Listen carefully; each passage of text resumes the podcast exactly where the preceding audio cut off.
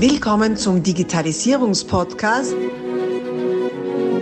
Digitalisierung ist für dich mit Markus Reitzhammer. Herzlich willkommen zu einer neuen Ausgabe meines Podcasts Digitalisierung ist für dich. Online-Bewertungen geben den Konsumenten Macht und zwingen die übermächtigen Hersteller in die Knie. So noch extremer lassen sich die Meldungen aus den Medien über Online-Bewertungen zusammenfassen. Freilich ist in der Praxis das Thema weit mehrschichtiger, und zwar sowohl was die Bewerteten angeht, als auch die Bewerter. Denn Online-Bewertungen sind ja an sich nur die Digitalisierung der alten Mundpropaganda. Mundpropaganda ist nichts anderes als intrinsisches Empfehlungsmarketing oder eben Nicht-Empfehlungsmarketing, je nachdem. Wenn wir einen schlechten Service erlebt haben oder ein schlechtes Produkt gekauft haben, dann erzählen wir davon unseren Freunden. Je nach Umfeld, in dem wir uns bewegen, erzählen wir vermehrt von guten oder schlechten Erfahrungen. Es soll ja so sein, dass wir siebenmal öfter über schlechte Erfahrungen sprechen als über positive. Ich persönlich trachte danach, dieser Statistik zu widersprechen und mehr Positives zu erzählen. Aber das ist eine andere Geschichte. Was ist nun anders an den Online-Bewertungen? Zum einen die Reichweite. Die Bewerter posten ihre Bewertung bei Google und Co. und sind de facto im gesamten Sprachraum, zum Teil durch Übersetzungsservices, weltweit verfügbar. Die Welt wird zum Dorf also. Dann ist da noch das Thema der Anonymität. Gefühlte oder echte Anonymität lässt bei so manchen die Hemmungen fallen. Die Aussagen wären aggressiver, ruppiger, eine Kleinigkeit, die spätestens beim Weitererzählen an Freunde oder am Stammtisch durch die soziale Gruppe gefiltert worden wäre als doch nicht so dramatisch, bleibt prominent stehen und köchelt weiter und weiter. Und wie im echten Leben gibt es auch in der digitalen Welt die Verleumder. Menschen also, die aus irgendeinem Grund Geschichten über den Bewerteten erfinden oder extrem aufbauschen, sich auf einen Hersteller oder Dienstleister einschießen. Oder, was ich persönlich absolut verwerflich finde, den Mitbewerber diskreditieren. In den meisten Portalen wird eine Skala von 1 bis 5 Sternen angeboten. De facto gibt es nur zwei Bewertungen. Eine gute Bewertung, das sind also 5 Sterne, und eine schlechte, das sind alle anderen, also 1 bis 4 Sterne. Warum ist das so? Weil wir zu Grenzwerten neigen und auch weil die Darstellung und Gewichtung in den Portalen diese Sichtweise unterstützt. Bitte berücksichtige das bei deinen Bewertungen.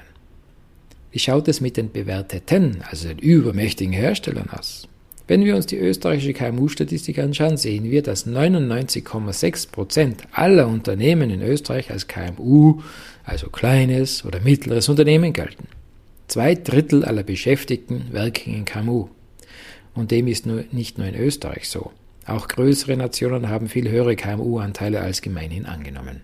Ich behaupte, diese sehr kleine, diese sehr kleinen Unternehmen kann man schwer als übermächtig bezeichnen. Ganz im Gegenteil, denn besonders diese kleineren Unternehmen sind sehr stark von einer guten Kundenbeziehung mit jedem einzelnen Kunden abhängig.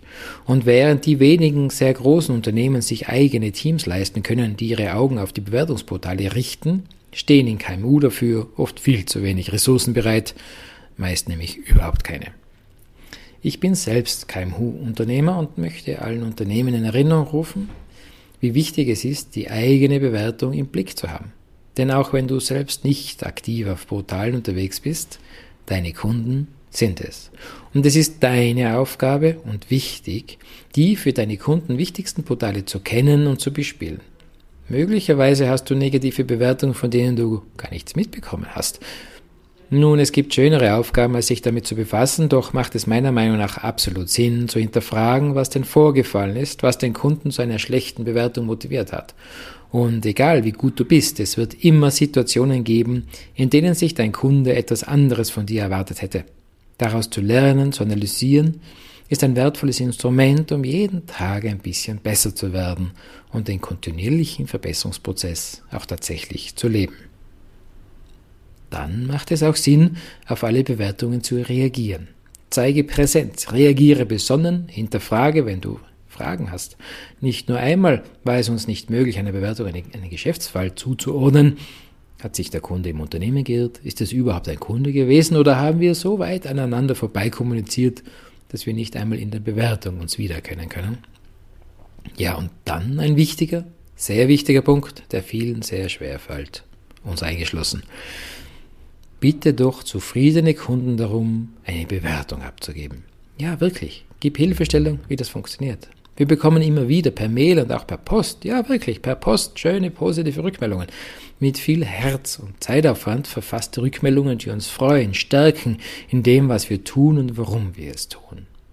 Jede einzelne dieser Rückmeldungen gibt uns unglaublich viel Energie. Dafür an dieser Stelle meinen aufrichtigen und herzlichen Dank. Diese Bewertungen dann auch in den Portalen sichtbar zu machen, indem wir die Kunden darum bitten, zeigen, wie das geht und uns dankbar erweisen, ist die beste Möglichkeit, dich als Unternehmer so darzustellen, wie du bist. Als Anbieter mit Ecken und Kanten, als Anbieter und Arbeitgeber von lebenden und aus Fleisch und Blut gebauten Menschen, mit sehr vielen guten Kundenerlebnissen, mit begeisterten Kunden, aber auch mit Fehlern und misslungenen Kundenerlebnissen, aus denen du lernen wirst. Und daher gleich meine aufrichtige Bitte an dich als Kunde an dich als Podcasthörer, an dich als Mitarbeiter in einem unserer Kundenunternehmen, an dich als Gast in einem meiner Vorträge. Meine Bitte an dich, der du uns erlebt hast, bitte gib uns deine Bewertung. Lass uns und die Welt wissen, welche Meinung du von uns hast. Ja, sogar dann, wenn du eine gute Meinung hast. Denn dann ist die Überwindung, einen Kommentar abzugeben, oftmals größer, als wenn du dich gerade ärgerst. Und wenn du mir einen besonderen Gefallen tun willst, schreib auch dazu, warum deine Bewertung so ausfällt, wie sie ausfällt, damit wir daraus lernen können und reagieren. Dafür bedanke ich mich bei dir schon jetzt von Herzen. Abonnier doch gleich unseren Podcast und vergiss nicht, eine 5-Sterne-Bewertung zu hinterlassen. Bis dann, wenn es wieder heißt, Digitalisierung ist für dich mit Markus Reitzhammer.